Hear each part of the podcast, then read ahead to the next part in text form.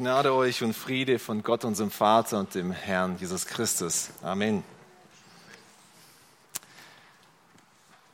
Die heutige Predigt ist überschrieben mit dem Titel Nimm an, denn Gott.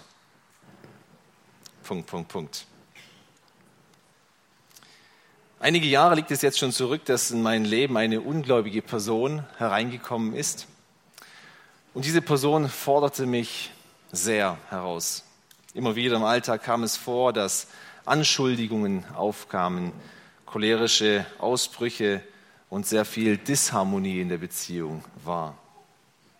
Und immer wieder neu musste ich mich jeden Tag dafür entscheiden, diese Person zu lieben. Und das brachte mich innerlich wirklich an meine Grenzen. An diese Beziehung musste ich denken, als ich heute früh mir wieder über den Text aus Philemon Gedanken gemacht hatte. Philemon, ein wohlhabender Mann, der eine Gemeinde bei sich in seinem Haus beherbergte und sogar einige Sklaven hatte. Zumindest ohne Simus, von ihm wissen wir es genau. Dieser Sklave macht Reis aus, flieht möglichst weit weg, um nicht wieder entdeckt zu werden. Lässt sich auf der Flucht oder beim Weglaufen irgendetwas zu Schulden kommen? Und in diesem Unrecht, das er begangen hat, nach römischem Recht dürfte er eigentlich nicht fliehen, in diesem Unrecht führt Gott Onesimus zu Paulus. Paulus sitzt im Gefängnis und kann Onesimus die herrliche Botschaft, die Rettungsbotschaft von Jesus Christus erzählen.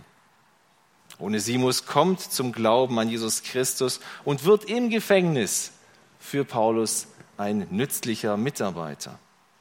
Doch Paulus möchte Onesimus nicht versteckt in seinen Fittichen halten, sondern sendet ihn zurück zu seinem alten Herrn, zu Philemon, mit, der, mit dem Bewusstsein, dass dort rein rechtlich auf ihn Gefahren warten ein Gericht wartet. Doch er schickt Philemon nicht alleine zurück, sondern gibt ihm einen Brief mit. Das ist der Philemon-Brief, den wir uns heute auch wieder mal anschauen möchten. Ich möchte, dass wir miteinander die Verse 8 bis 21 lesen. Philemon, die Verse 8 bis 21. Deshalb, obwohl ich große Freimütigkeit in Christus habe, dir zu gebieten, was ich gehört, bitte ich doch vielmehr um der Liebe willen, als ein solcher wie ich bin, Paulus, der Alte, jetzt aber auch ein Gefangener Christi Jesu. Ich bitte dich für mein Kind, das ich gezeugt habe in den Fesseln, Onesimus, der dir einst unnütz war, jetzt aber dir und mir nützlich ist. Den habe ich zu dir zurückgesandt. Ihn, das ist mein Herz. Ich wollte ihn bei mir behalten, damit er statt deiner mir dient in den Fesseln des Evangeliums. Aber ohne deinen Willen wollte ich nichts tun, damit deine Wohltat nicht wie gezwungen, sondern freiwillig ist. Denn vielleicht ist er deswegen für eine Zeit von dir getrennt gewesen, damit du ihn für immer besitzt. Nicht länger als einen Sklaven, sondern mehr als einen Sklaven, als einen geliebten Bruder. Besonders für mich, wie viel mehr aber für dich, sowohl im Fleisch als auch im Herrn. Wenn du mich nun für deinen Gefährten hältst, so nimm ihn auf wie mich. Wenn er aber dir irgendein Unrecht getan hat oder dir irgendetwas schuldig ist, so rechne dies mir an. Ich, Paulus, habe es mit meiner Hand geschrieben. Ich will bezahlen. Ich brauche dir nicht zu sagen, dass auch du dich selbst mir schuldig bist. Ja, Bruder, ich möchte deiner froh werden im Herrn. Erquicke mein Herzen, Christus, da ich deinem Gehorsam vertraue, habe ich dir geschrieben. Und ich weiß, dass du auch mehr tun wirst, als ich sage. So wie es mir unglaublich schwer fiel, diesem Mann mit Liebe zu begegnen und ihm zu vergeben, auch wenn er nicht danach fragt. So muss es Philemon gegangen sein. Ohne Simus, der ihm wirtschaftlichen oder von der Bequemlichkeit her Schaden her zugefügt hat, der kommt nun zurück. Und Paulus, seine Bitte, die er äußert, ist, nimm ihn auf. Nimm Onesimus auf. Ich habe ein Ziel heute mit dieser Predigt. Ich möchte, dass wir als Gemeinde dazu ermutigt werden, alles und jeden anzunehmen, aufzunehmen, weil es alles in Gottes souveräner Hand ruht. Ich möchte gerne den Vers 15 bis 17 nochmal vorlesen. Und den ersten Punkt habe ich benannt, Gott thront über allem. Denn vielleicht ist er, das ist Onesimus, deswegen für eine Zeit von dir getrennt gewesen, damit du ihn für immer besitzt. Nicht länger als einen Sklaven, sondern mehr als einen Sklaven, als einen geliebten Bruder. Besonders für mich, wie viel mehr aber für dich, sowohl im Fleisch als auch im Herrn. Wenn du mich nun für deinen Gefährten hältst, so nimm ihn auf wie mich. Paulus beginnt hier mit einem Denn. Und dieses Denn sagt aus, dass wir im Text zuvor einiges darüber schon gehört hatten. Einiges darüber gehört hatten, warum Philemon seinen Sklaven, seinen flohenden Sklaven wieder aufnehmen sollte. Paulus bringt eine regelrechte Argumentationskette. Warum soll er ihm vergeben? Warum soll er ihn liebevoll empfangen? Wir lesen im 5, Vers 5 und 7, da heißt es, in Vergangenheit hast du schon Liebe an deiner Gemeinde geübt. Und deswegen nimm darin zu und wachse darin. Weiter sagt Paulus, Onesimus ist mein geistliches Kind und ich liebe ihn von ganzem Herzen, er ist mein Herz. Deswegen nimm ihn auf. In Vers 9, es gibt ein neues Gesetz der Liebe, dem sollst du gerecht werden. Und schließlich, Onesimus ist für Philemon nützlich. Diese Argumente bringt er auf und fährt dann mit dem nächsten Wort fort. Denn vielleicht, heißt es im Vers 15, vielleicht drückt aus, dass Paulus selbst nicht genau weiß, warum das eine oder das andere geschehen ist. Warum musste Onesimus fliehen? Und so geht es auch uns, dass wir oft dastehen und Dinge in unserem Leben geschehen oder Menschen sogar bösartig zu uns sind und oftmals wissen wir nicht, warum geschieht das. Abgesehen davon, dass wir in einer gefallenen Welt leben. Und interessanterweise geht Paulus hier weiter und sagt, denn vielleicht ist er für eine Zeit von dir getrennt gewesen. In manchen Übersetzungen steht auch geschrieben, getrennt worden. Und diese dieser Ausdruck steht im Passiv. Eigentlich müsste sich jeder, der jetzt die Einleitung aufmerksam verfolgt hatte, widersprechen und sagen, Onesimus, der ist doch aktiv geflohen und hat selbst sich laut römischem Recht schuldig gemacht. Aber interessanterweise sagt Paulus, er wurde getrennt. Will Paulus hier etwa leugnen, dass Onesimus einen Fehler gemacht hat? Nein, sicherlich nicht.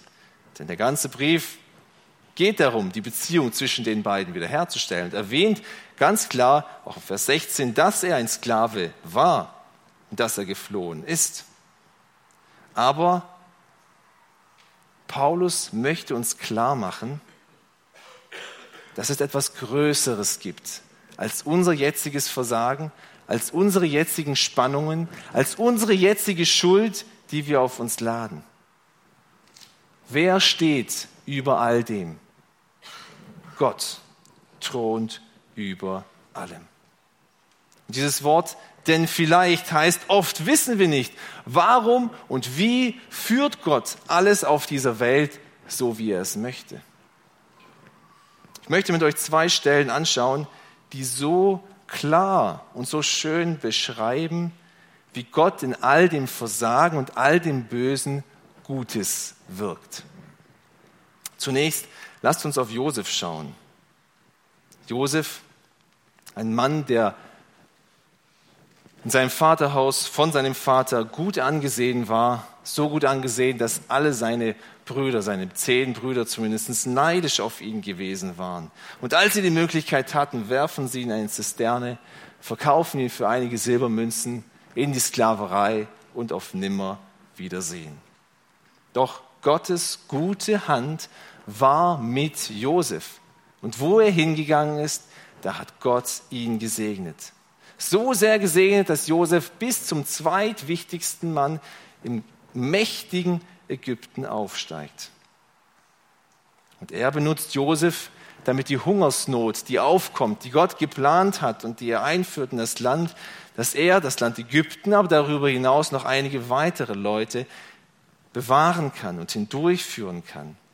Und dann kommt vor diesen zweitmächtigsten Mann der Welt oder der, des, des Landes Ägyptens zumindest die zehn starken Brüder, die ihn früher verkauft haben aus Neid, ihm wirklich böse, zutiefst böse Dinge gemacht haben. Und Josef hätte sich hier mit all seiner Macht und aus menschlichem Vernunftsinn rächen können. Er hätte sie genauso in die Sklaverei stecken können. Doch lasst uns darauf schauen, wie reagiert Josef und was sagt er uns darüber. Wir schauen in 1. Mose 45 rein und erblicken, wie Gott seine souveräne Hand über all dem hält. 1. Mose 45, Vers 4. Nachdem Josef sich seinen Brüdern zu erkennen gibt, heißt es, da sagte Josef zu seinen Brüdern, tretet doch zu mir heran. Und sie traten heran. Und er sagte, ich bin Josef, euer Bruder, den ihr nach Ägypten verkauft habt. Und nun seid nicht bekümmert und werdet nicht zornig auf euch selbst, dass ihr mich hierher verkauft habt. Denn zur Erhaltung des Lebens hat Gott mich vor euch hergesandt. Denn schon zwei Jahre ist die Hungersnot im Land und es dauert noch fünf Jahre, dass es kein Pflügen und Ernten gibt. Doch Gott hat mich vor euch hergesandt, um euch einen Rest zu setzen auf Erden und euch am Leben zu erhalten für eine große Rettung. Und nun, nicht ihr habt mich hierher gesandt, sondern Gott. Und er hat mich zum Vater für den Pharao gemacht und zum Herrn für sein ganzes Haus und zum Herrscher über das ganze Land Ägypten. Eilt und zieht hinauf zu meinem Vater und so weiter. Und da lesen wir im Kapitel 50, Vers 19 auch noch einige wichtige Verse. 50, 19, sagt er nochmal, nachdem sein Vater gestorben war und sie nicht mal den Schutz des Vaters mehr genossen, die Brüder, sagt er, ihr zwar, ihr hattet Böses gegen mich beabsichtigt, Gott aber hatte beabsichtigt, es zum Guten zu wenden, um zu tun, wie es an diesem Tag ist, ein großes Volk am Leben zu erhalten. Und nun fürchtet euch nicht, ich werde euch und eure Kinder versorgen. So tröstete er sie und redete zu ihrem Herzen. Auf der einen Seite, da war die reale Entscheidung der Brüder, wir verkaufen hinterrücks unseren Bruder in die Sklaverei und damit luden sie eine große Schuld auf sich. Doch Gott ist größer. In all dem Leid. Und Josef gibt uns hier einen Einblick. Zuerst sagt er, ja, ihr habt mich nach Ägypten verkauft. Aber dann sagt er im Kapitel 45 dreimal, Gott hat mich hierher gesandt. Gottes souveräne Hand ist über dieser Bosheit gewesen. Und im Kapitel 50 heißt es, ihr hattet Böses gegen mich beabsichtigt, aber Gott wendet es zum Guten.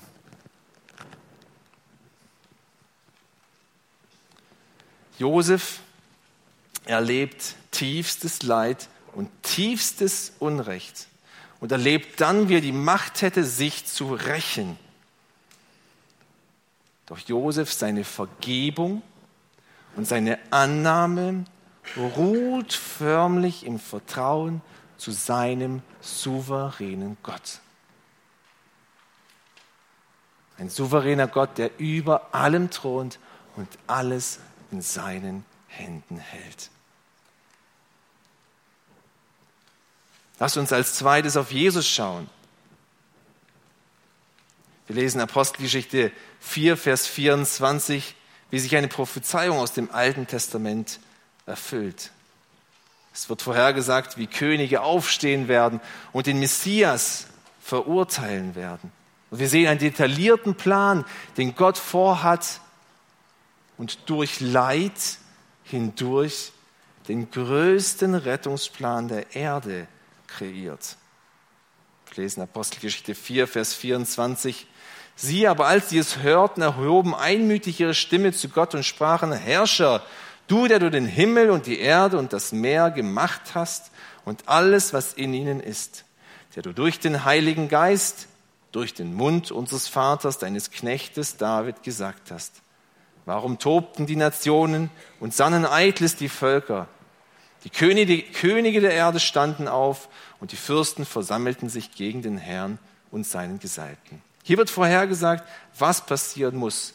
Und dann wird jetzt eben gezeigt, wie es sich erfüllt hat. Im Vers 27 heißt es, denn in dieser Stadt versammelte sich in Wahrheit gegen deinen heiligen Knecht Jesus, den du gesalbt hast, sowohl Herodes als auch Pontius Pilatus mit den Nationen und den Völkern Israels, alles zu tun, was deine Hand und dein Ratschluss vorherbestimmt hat, dass es geschehen sollte. Gott hat seinen Rettungsplan, der durch tiefes Leid hindurchgeht, nicht dem Zufall überlassen. Und über dem thront Gott und führt präzise die größte Rettungsaktion der Menschheit durch. Die wichtigste Rettungstat in den schlimmsten Qualen. Gott ist da. Und Jesus bezahlt eine Rechnung, die er nie verschuldet hat und die unser aller Todesurteil bedeutet. Und jeder, der nun an ihn glaubt und sagt, das will ich annehmen, er darf frei sein. Frei sein und ein Kind Gottes heißen. Ist es gut, dass unser Herr Jesus leiden musste? Ja, es ist gut. Denn Gott hatte einen guten Plan. Auch wenn es böse war und auch wenn es eine große Schuld war, die, er, die die Menschen auf sich geladen haben, damit wir auch. Aber manchmal, so lesen wir es im Philemonbrief, wenn wir wieder zurückkehren, gibt Gott für zeitlich begrenzte Räume tiefes Leid Qual, Not, Ungerechtigkeit oder Menschen, die uns das Leben schwer machen, um etwas Ewiges zu erreichen. Philemon, Vers 15 heißt es, denn vielleicht ist er deswegen für eine Zeit von dir getrennt gewesen, damit du ihn für immer besitzt. Nicht länger als ein Sklaven, sondern mehr als einen Sklaven, als einen geliebten Bruder. 1. Petrus 5, Vers 10 heißt es, der Gott aller Gnade aber, der euch berufen hat zu seiner ewigen Herrlichkeit in Christus Jesus, er selbst wird euch, die ihr in kurzer Zeit gelebten habt, vollkommen machen, stärken, kräftigen, gründen. In welchem Leid, in welcher komplizierten Beziehung, in welcher Qual steckst du gerade? eine Verletzung, ein Todesfall, eine Diagnose, die schwer zu tragen ist. Manchmal bringt Gott in unser Leben diese schweren Zeiten auf, zeitlich begrenzt, und doch über all dem Leid ist er als allmächtiger Gott und nichts gerät ihm aus den Händen. Kann uns das nicht trösten?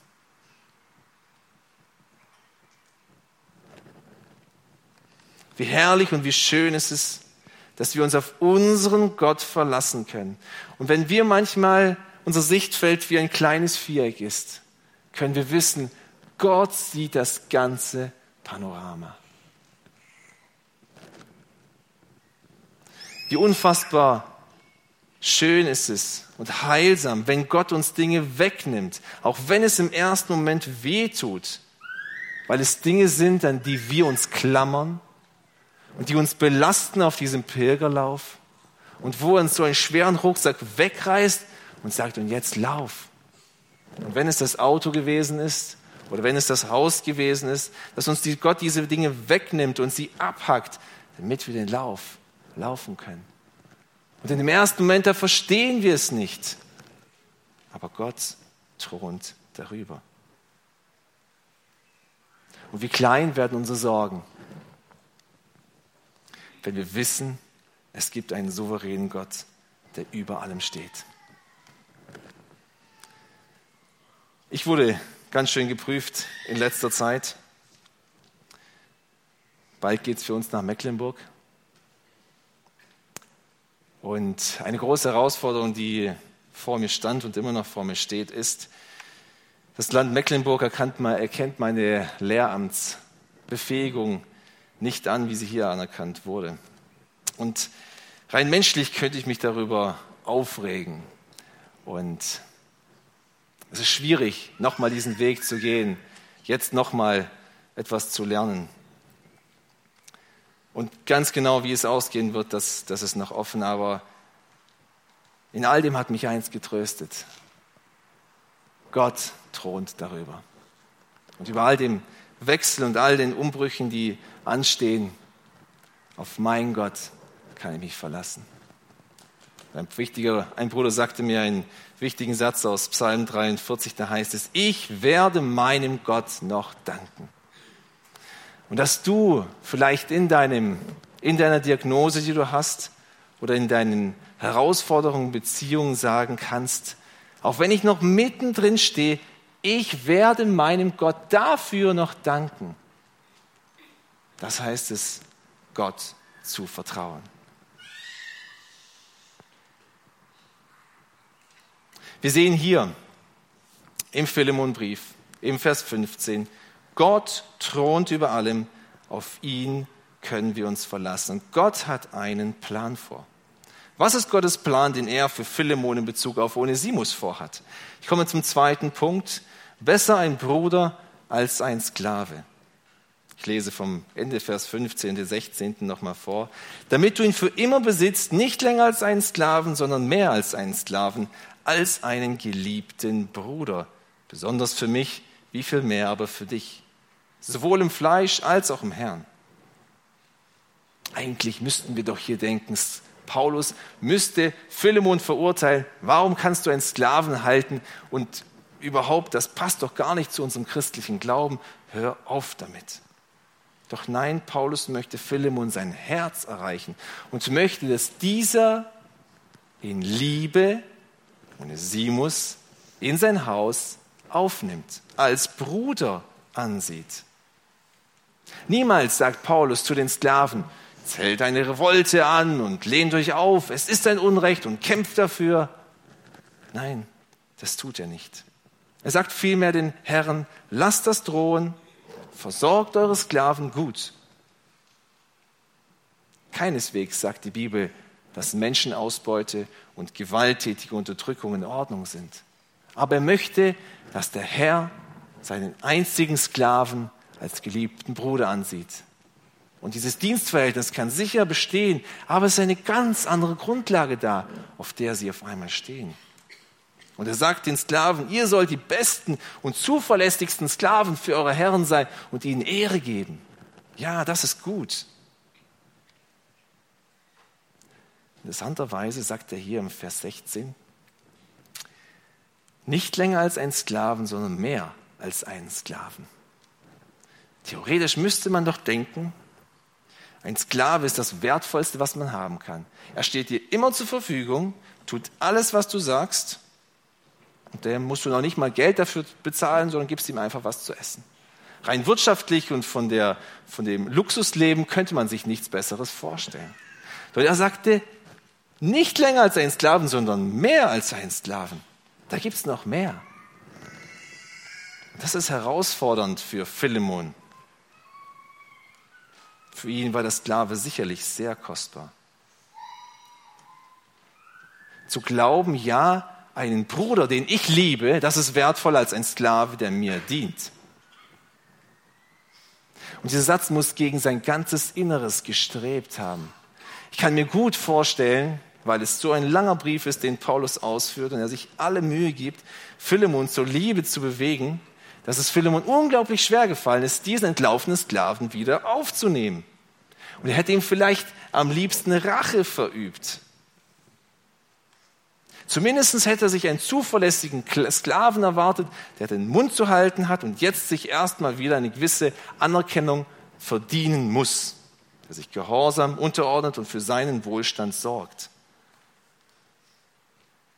Doch Paulus sagt, ein geliebter Bruder ist wertvoller als ein Sklave, ist mehr wert. Einen Bruder zu lieben ist mehr wert, als dass er dir immer alles tut, was du möchtest. Geben ist seliger als nehmen. Auch ist es besser, ihm zu vergeben, selbst wenn er dich betrogen hat. Denn dann wird die Beziehung wiederhergestellt. Bitterkeit hat keine Chance. Und wir haben eine liebevolle Grundlage, auf der wir Gemeinde bauen können. Ich fand das Lied so schön, Gemeinde, wache auf. Wir sind hier ein Leib. Und wir sind nicht dazu da, zu gucken, wie kann ich von dem anderen am besten profitieren, sondern wie kann ich den anderen am meisten lieben? Welche Mittel und Fähigkeiten gibt Gott mir heute, damit ich den anderen trösten kann?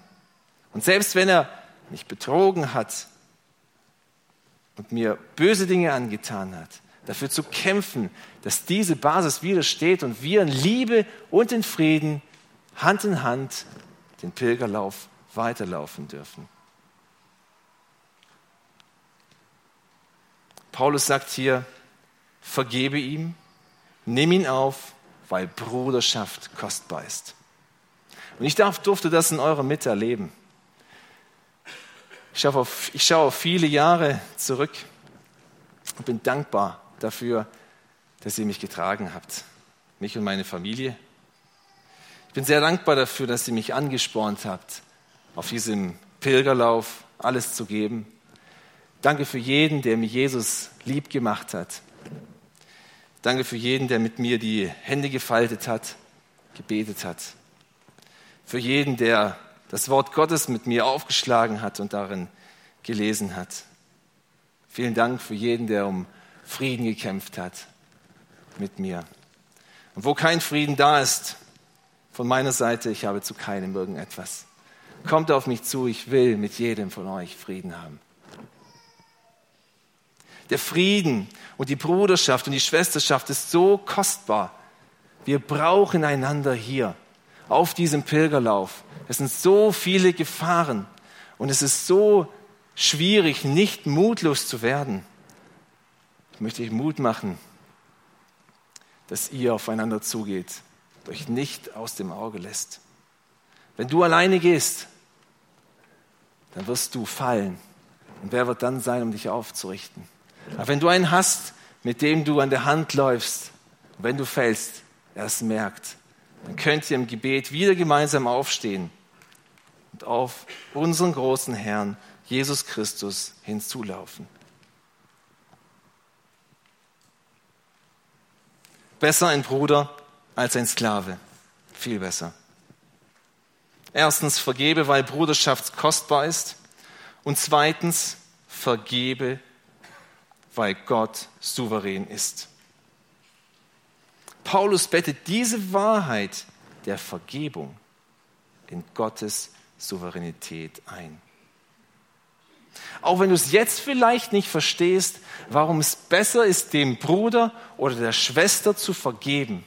Auch wenn dein ganzes Inneres danach strebt, ihm Rache entgegenzubringen oder ihm Bosheit entgegenzubringen.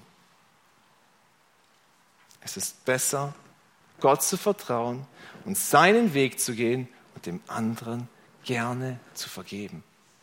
Ihn liebevoll anzunehmen. Wenn wir auf Philemon und Onesimus schauen, dann merken wir, Gott hat einen viel größeren Plan. Und er weiß, warum es gut ist für Philemon, dass er Onesimus vergibt. In Römer 8, Vers 28, 28 heißt es, wir wissen aber, dass denen, die Gott lieben, alle Dinge zum Guten mitwirken, denen, die nach seinem Vorsatz berufen sind.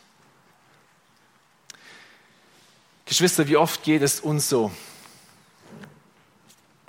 dass unser Herz uns über unsere Geschwister, über unsere Familien belügt. Dass sich unser ganzes Inneres dagegen wehrt, Vergebung auszusprechen, Vergebung zu suchen, Liebe zu jedem zu suchen. Mir geht es oft so, wenn ich verletzt wurde von irgendjemand. So wie Philemon von Onesimus verletzt wurde. Wenn ein kränkendes Wort geschieht, wenn ein Ellbogen in die Rippen gerammt wurde, wenn jemand mir Schaden zukommen lassen hat. Selbst wenn ich mich eigentlich für die Vergebung entscheide, merke ich doch, wie mein ganzes Wesen kalt wird. Meiner Frau gegenüber, meinen Kindern gegenüber, sonstigen Menschen um mich herum. Ich will mich eigentlich rächen. Ich will ihnen etwas Böses tun oder ich will ihnen irgendwie zeigen, dass es mir wenigstens sehr wehgetan hat.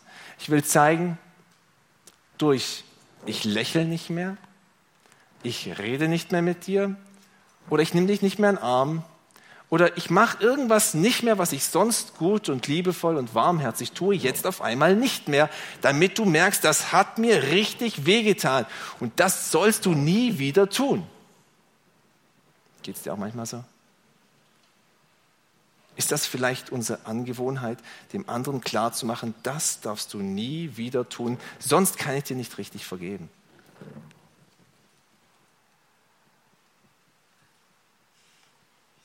stellen wir uns gerade in diesen Konflikten die Frage, wie in der Schuld des anderen, die er begangen hat, Gottes allmächtige Hand gute Pläne hat? Will ich dem anderen bloß zeigen, was er falsch getan hat, damit es mir gut geht? Oder weiß ich, Gott möchte dadurch in meinem Leben arbeiten? Und genau das ist es, was dieser Text uns heute auch sagt. Es ist gut, dem anderen zu vergeben. Denn Gott hat diese Trennung zwischen Onesimus und Philemon auch gewirkt. Und so steht Gottes gute Hand auch über all unserem Bösen. Ich möchte als dritten Punkt euch ermutigen, den anderen liebevoll aufzunehmen. In Vers 17 heißt es, wenn du mich nun für deinen Gefährten hältst, so nimm ihn, das ist Onesimus, auf wie mich. Wenn jemand sagen würde, nimm mich auf und vergib mir, weil ich dein Gefährte bin, da könnten wir noch sagen, ja, unserem besten Freund, selbst wenn er mal was verbockt, dem könnte ich auch von ganzem Herzen vergeben und sagen, ja, das wirst du nie wieder machen, ist in Ordnung, passt. Doch seinem Feind zu vergeben, der ständig und immer wieder aufs Neue dir Böses tut. Demjenigen zu vergeben, der dich, der sich Bruder nennt, aber der sich gar nicht so benimmt und der deine Vergebung, die ihm schon so oft zuteil werden lassen hast, gar nicht wertschätzt, dem zu vergeben? Paulus bittet Philemon, Onesimus aufzunehmen, wenn er Paulus für einen Gefährten hält. Nicht wie du mir, so ich dir, sondern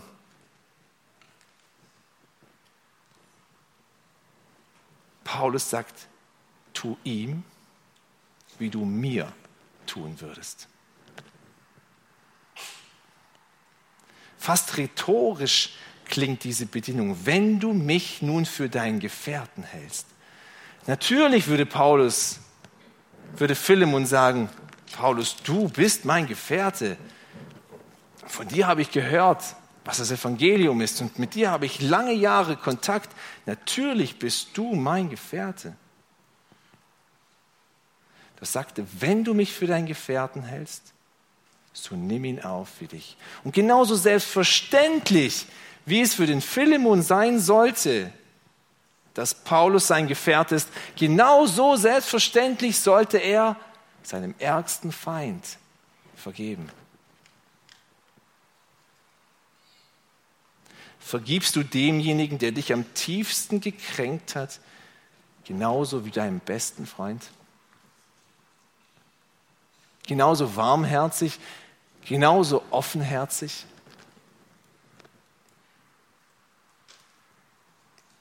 Ich habe da noch viel zu lernen.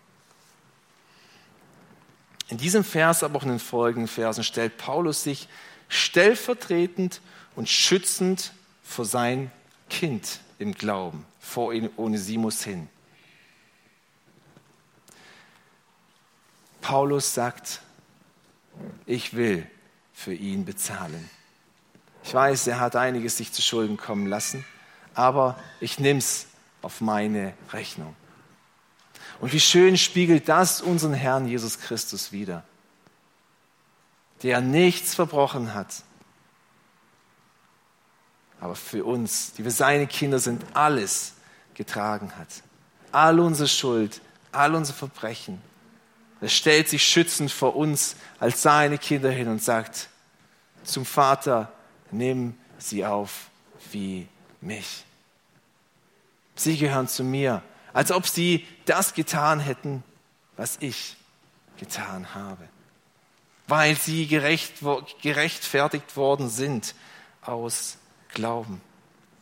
Paulus tritt hier ganz praktisch in die Fußstapfen von Jesus hinein und macht klar, ich möchte aus Liebe zum anderen die Strafe auf mich nehmen, die er verbockt hat,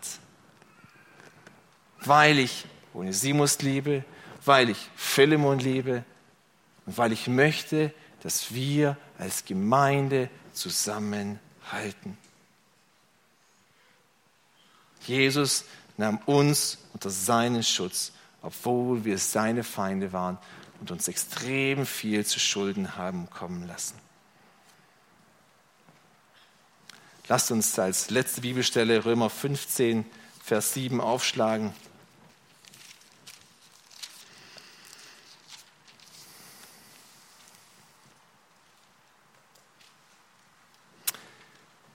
Deshalb nehmt einander auf, wie auch der Christus euch aufgenommen hat zu Gottes Herrlichkeit. Möchtest du Gott verherrlichen? Möchtest du, dass er ganz oben thront und jeder sieht, dass er der König ist? Das ist ein bestes Mittel dazu. Nehmt einander auf. Nehmt einander liebevoll auf. Und denk dir heute durch, wer ist in diesem Raum und in meinem Leben, für den ich keine Liebe habe. Dann will ich dir neuen Mut machen. Schau auf Christus, unseren Herrn.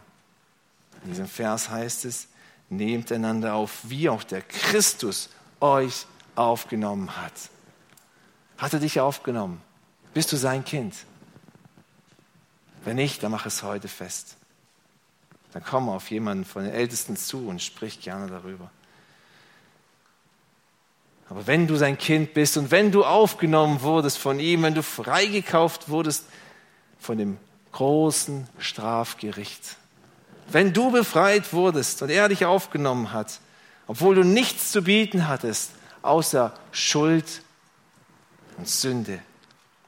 Wenn du aufgenommen wirst, wurdest, dann nimm jeden deiner Geschwister von Herzen gerne auf und vergib, vergib gerne. Denn das ist die Grundlage, auf der wir Gemeinde bauen können. Wenn hier wie Unkraut Bitterkeit hervorsprost, wird diese Gemeinde schwach und kümmerlich sein. Aber wenn wir miteinander diese Dinge ausräumen und auf unseren Herrn Jesus schauen und von ihm die Kraft der Vergebung empfangen und weitergeben, erst dann wird diese Gemeinde blühen und alle werden erkennen drumherum, dass wir seine Jünger sind. Ich möchte die Punkte zusammenfassen. Nimm an, denn Gott.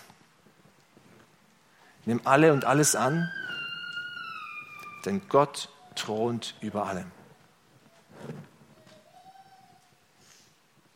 Gott gerät nichts aus den Fugen. Deine Krankheit, deine Beziehungen, nichts. Sondern er hält seine gute Vaterhand darüber. Als zweites, besser ein Bruder als ein Sklave. Bruderschaft und Schwesternschaft ist unglaublich kostbar. Und ich danke euch noch einmal für das, was ihr mir hier gegeben habt in Böbingen. Haltet das aufrecht. Rückt nah zusammen, damit ihr wisst, wie es dem anderen geht, damit ihr euch erbauen könnt. Vergib jedem, auch wenn es sich nicht danach anfühlt. Vertraue Gott, dass er es in seiner Hand hält. Und drittens, nehmt einander liebevoll auf, egal wie schwer es fällt. Gott ist ein guter und herrlicher Gott. Und ich freue mich, wenn wir als vereinte Gemeinde bald vor dem Thron Gottes stehen werden. Aus allen Nationen kommen wir zusammen und loben unseren großen Gott. Ich möchte euch ermutigen, dass wir miteinander zu unserem Gott jetzt reden. Steht dazu gerne auf. Liebender Vater, von dir aus geht alles. Die ganze Liebe durften wir in dir erfahren, dem du deinen Sohn auf diese Erde gesandt hast. Und jetzt hast du uns zu einem Leib hier zusammengefügt. Und du möchtest, dass wir als Gemeinde zusammenhalten, dass keine Wurzel der Bitterkeit aufkommt. So flehe ich dich an, schenke hier in jeder Beziehung Frieden. Ich möchte dich auch bitten, dass du in all dem Leid und all den Schwierigkeiten, die jeder in seinem Leben hat, dass du dich ganz klar darüber zeigst. Dass du zeigst, wie viel größer du bist. Dass wir lernen, dir zu vertrauen, auch wenn wir den nächsten Schritt nicht sehen, sondern dir folgen auf diesem schmalen Pilgerlauf. Danke, dass du uns liebst, dass wir in deiner Hand sicher sind. Amen.